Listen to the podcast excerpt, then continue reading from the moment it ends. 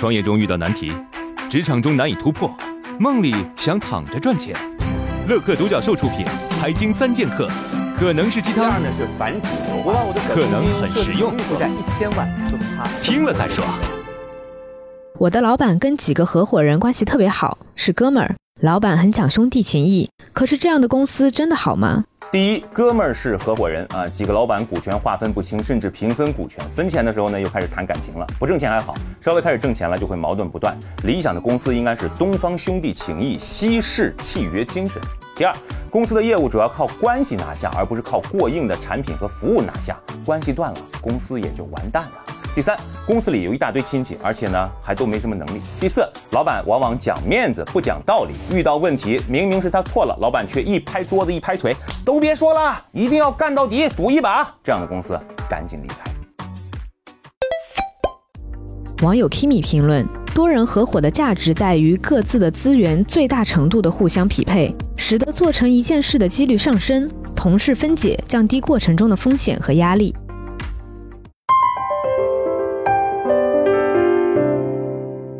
为什么现在大部分景区看到的商店卖的都是便宜货，极少有卖高品质产品的店？这其中的商业逻辑，您能和我们讲讲吗？不管是上海南京路、杭州清河坊、丽江大研古城、长沙黄兴路、厦门鼓浪屿，都有共同的特点：人多，而且卖的东西似乎没什么品质。很奇怪啊，这么多年了，大家都在谈什么降薪啊、消费升级啊，为什么在这些地方似乎完全没有体现呢？难道真的是没想到？错了。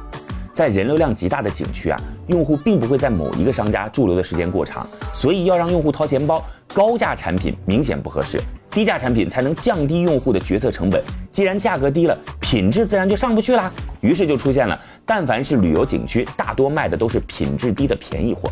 您还别不信啊，在杭州的河坊街，一家卖高品质文化产品的公司倒闭了。我朋友，另一家十元店已经在全国不同的景区开了四家了，老板年收入三百万。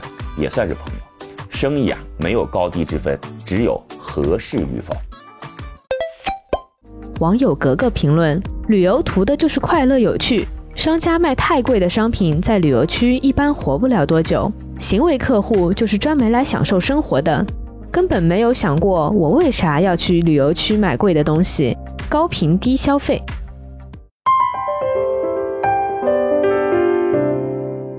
传统行业要怎么创新呢？是开发新产品，还是从宣传上下手，寻找新思路？产品创新呢，两种思路，分别是埋头和抬头。比如说白酒。啊，各种禁酒令、限酒令出炉以后，公务消费的市场收缩了，传统酒厂呢大多在埋头钻研产品本身。今天来一个什么酱香型，明天来个浓香型，包装还是红白黄烫金字儿，要么就是土味儿啊，就什么老村长啊，乡里乡亲的，这就属于典型的埋头思维。但是江小白看到了都市漂泊者和奋斗者的心理需求，以清新的包装和直击人心的文案收获了大批的用户，这就是抬头的思考，从大环境当中感知风口和需求。文案的成功，营销的打法只是表面，在环境当中抬头，准确发现大大小小的风口需求，这才是成功的本质。网友 missing 评论：在市场变窄的大背景下，大部分的白酒厂商选择去通过更新产品口味和包装去吸引消费者，而江小白是定位好消费人群，去根据这些人的需求定位包装文案。总的来说，一个是广撒网，一个是定向捕捞。创业四大问题：想创业不知道做什么，合伙人不知道哪里找，钱不够想找投资人，带团队没经验不会管。要解决这四大问题，现在马上下拉手机屏幕，在我的介绍资料里有我的个人微信号，长按复制，添加我为好友。我们在乐客独角兽创业社群为你一一解决这四大问题。在这个社群里，已经有来自全国的将近两万多名优秀的创业者，每周都有线上线下课程分享营销、推广、管理的干货和经验。我也在社群里等你哦。